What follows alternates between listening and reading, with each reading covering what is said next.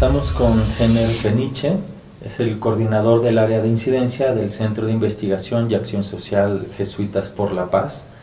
Hola Jenner, bienvenido, muchas gracias por estar con nosotros. Eh, en esta conversación eh, quisiera que nos platiques sobre el proyecto de reconstrucción del tejido social en el que estás participando. Eh, que nos pudieras comenzar diciendo qué es la reconstrucción del tejido social. Ok, bien, pues eh, comenzaré a partir del, contexto que, estamos viviendo en el país. Em, es un contexto donde la, violencia nos ha afectado en los, últimos años y a partir de ahí implica pensar qué tenemos que hacer, qué nos toca hacer para construir la paz. Entonces el programa de reconstrucción del tejido social eh, surge como una, una, respuesta a la construcción de paz, pero una, una respuesta que busca atender las, las causas de la violencia. Y, es importante diferenciarlo en los procesos de construcción de paz, porque la diferencia está en desde dónde lo miras y desde dónde generas la acción. Es como un iceberg, entonces podemos trabajarnos en la parte visible y directa de la violencia, eh, con estas tendencias que hay de más policías, más armas, pero eso no solucionaría el tema de paz. Entonces nosotros hemos decidido en ese iceberg atender las, las causas. Eso implica generar procesos que se vaya a atender el, la, origen, las causas que está reproduciendo la, la, violencia. Entonces, el programa de reconstrucción del tejido social es una apuesta a la paz mediante la construcción de vínculos que sean de confianza, vínculos que generen una cohesión social, la construcción de narrativas que nos puedan identificar a los mexicanos, a las comunidades, y desde ahí que pueda generar una inclusión, que pueda generar un arraigo con, la comunidad, un arraigo entre las personas y arraigo con la tierra. Y también narrativas que nos inviten un poco a imaginar la, esperanza de que puede ser diferente esto. Em, hemos detectado que la violencia genera una, una parálisis, una parálisis como aquella, aquel pasaje donde los discípulos están encerrados y paralizados con, el miedo de, hacerle la encomienda que Jesús les había mandado, ¿no? así sucede en el país, ¿no? La violencia nos aísla, nos encierra y nos hace perder horizontes de esperanza. Entonces, ¿cómo construimos una narrativa donde podamos generar esperanza? Y la tercera es cómo vamos fortaleciendo nuestras capacidades comunitarias para organizarnos, para generar acuerdos, para poder incidir entonces en las problemáticas comunes, ¿no? Que son todas las problemáticas de lo que sale en el tema de la drogadicción, en el tema de las familias, en la educación, en las empresas, en la economía y también en el gobierno. Entonces, ¿cómo vamos generando una capacidad de atender los problemas comunes, pero a partir de un proceso? Y entonces el proyecto de reconstrucción del tejido social está enfocado a generar procesos, más, más que actividades o más que campañas, sino cómo vamos generando una consecuencia de actividades y de, y de formación que nos permita tomar la responsabilidad en las comunidades, en las instituciones, para poder hacer algo en, en el tejido social. Es, es, muy fácil llegar a implementar actividades, pero más bien cómo cambiamos el chip a pensar en qué condiciones y qué procesos necesitamos construir para cada vez generar comunidades, instituciones y personas que tomen la responsabilidad de su comunidad. nos, hablabas de las narrativas que hay, no sé si nos puedas dar como, como algún ejemplo de, alguna narrativa que, fracture el, el, tejido social y una narrativa o narrativas que favorezcan su reconstrucción. Sí. Mm, mira, hay muchas narrativas que, se van centrando en, el éxito individual, ¿no? Por ejemplo, antes las familias narraban que juntas lograban salir adelante. Entonces hoy, hoy cambian narrativas hacia esta persona, a lo mejor se fue, emigró a Estados Unidos, logró venir con más dinero y mira, es una persona exitosa. O exitosa la persona que logró por sí misma estudiar la universidad y tiene un buen trabajo y tiene coche y tiene... Entonces va generando una aspiración a cada quien háganle como pueda. Entonces, ¿cómo, cambiamos esa narrativa de, algo individualista a esto se pudo pues, por el apoyo de la familia, se pudo porque la comunidad, porque esta persona nunca estuvo sola? Entonces se va generando otra, otra actitud ante eso. la narrativa del fracaso, ¿no? Aquí no se puede hacer nada, ¿para qué nos organizamos si siempre va a ser lo mismo, siempre nos vamos a pelear? Entonces ir cambiando la narrativa a necesitamos de todos y necesitamos organizarnos porque si no, no lo vamos a, conseguir cambiar nuestra realidad. Entonces tiene, tenemos que cambiar esas y también de, la, de la desesperanza, ¿no? Pasar a, pues esto de la violencia sí es, para qué te metes, te van a hacer daño, a pues no, nos, toca como, como, cristianos y como ciudadanos participar en, en, en la construcción de una mejor sociedad. Entonces, esas narrativas que son individualistas, de fracaso y de miedo, cómo las convertimos en narrativas más de comunidad, de historias de esperanza y historias que lograron hacer una, transformación. Es más fácil contagiar el miedo, o sea, el miedo se propaga bien rápido y, el, miedo eh, con, un chisme que se haga o con una, generas un miedo, un temor en la comunidad, entonces eso, eso se propaga muy rápido. Que eh, propagar los casos y los, las historias, todo lo que ha habido en algunas comunidades que han logrado cambiar su realidad.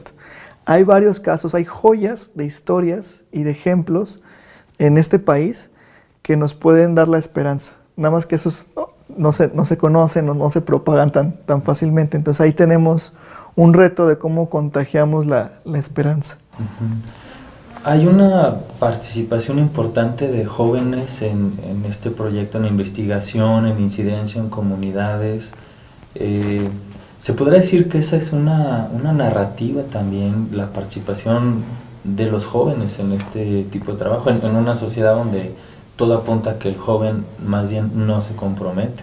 Sí, no, totalmente. Eh, y es, es necesario esta, esta, parte, es un engranaje eh, social donde, donde los jóvenes en ellos se deposita el, futuro, se tiende mucho a, decir que el joven es el futuro, pero al mismo tiempo se tiende a ver al joven como problema, ¿no? O sea, que, si hay alcohol o que si los jóvenes están perdidos, que si los jóvenes están descarrilados, pero es el joven que también puede accionar tanto a los más chicos como a los más grandes para contagiar un proceso de reconstrucción del tejido social. Sin, la participación de los jóvenes no se puede entender el tejido social. Y para nosotros es importante hacer esta reconciliación de, generaciones, ¿no? Hay, hay unas heridas que van siendo de los padres y las van heredando a los, a los jóvenes. Entonces, primero es cómo generamos este encuentro para sanar estas heridas, ¿no? La, herida que hay de los, de los padres, sobre todo con estos discursos de que, pues es que yo trabajo para darle a mi hijo lo que, que tenga lo que yo nunca tuve, o, o que no sufra lo que yo sufrí. Y, la idea de, proveer más en un sentido material que, afectivo eh, genera una herida en, los jóvenes de decir, bueno, pues ¿dónde está mi familia? ¿no? El sentimiento de abandono. Entonces, ¿cómo reconciliamos esas heridas de ambas generaciones para entonces construir un, proyecto juntos? ¿no? Y sí, no, no se puede construir este, futuro sin, sin los, los, jóvenes. Y yo encuentro en los jóvenes eh, esta capacidad de poder tener una creatividad para, para hacer algo en, lo social, ¿no? Hay mucha sensibilidad en los jóvenes y más, más ahora en el tema ambiental.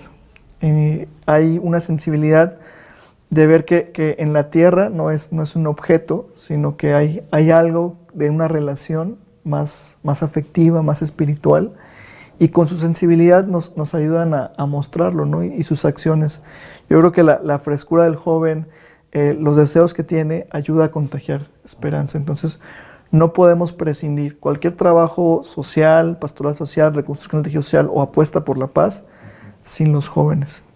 Además que eh, los jóvenes son un sector que, si no se acompaña, que si no se incluye, es el, blanco perfecto para el crimen organizado.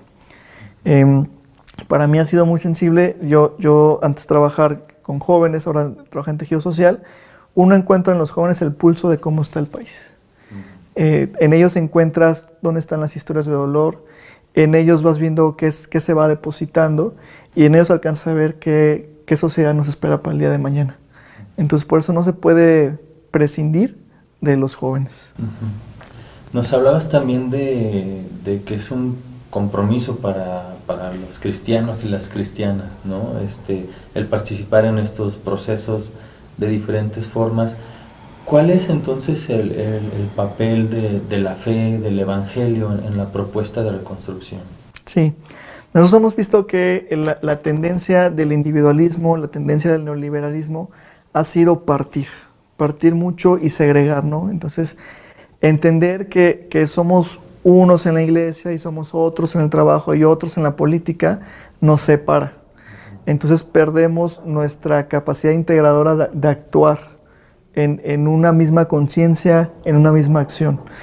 Entonces, no podemos separar la, fe de la transformación social, de la participación pública, en, lo, público, como esta idea de decir, Estado por un lado, iglesia por otro lado, mi, trabajo y mi familia por otro lado, no. la sociedad necesita que se integre todo eso. Hoy, hoy el, Papa insiste mucho en salir y es que este proceso de, individualismo y neoliberalismo nos ha hecho inclusive desde la fe sentarnos y pensar solamente en, mí o, en mis seres más cercanos y hasta, la fe se ha vuelto más de yo lloro en lo silencio y dentro del templo. Cuando ahorita hay una invitación del mismo Papa Francisco de cómo salimos hacia afuera, una iglesia saliente, capaz de asumir la, responsabilidad de trabajar en, el espacio público, de trabajar en, lo social. Y es que no, no podemos entender eh, que, la salvación o que este proyecto de Jesús o del reino es, es solamente para mí. O sea, no, se puede entender. Hoy más que nunca necesitamos trabajar en, en los espacios que están fuera de la iglesia, en la participación política, en lo, público, desde lo ciudadano, también desde dentro de las instituciones, en las escuelas, en las empresas y en la economía, en la parte también de, las familias y eh, también desde la sociedad civil organizada, la, participación comunitaria. Si en eso no permeamos, vamos a estar separados. Es como que el tejido social se rompe. Y más bien la propuesta es cómo desde todas estas esferas logramos incidir, logramos generar un proyecto en común y dialogando inclusive con, otras iglesias. El, papel del cristiano no es separar, el papel del cristiano es cómo hacemos comunidad.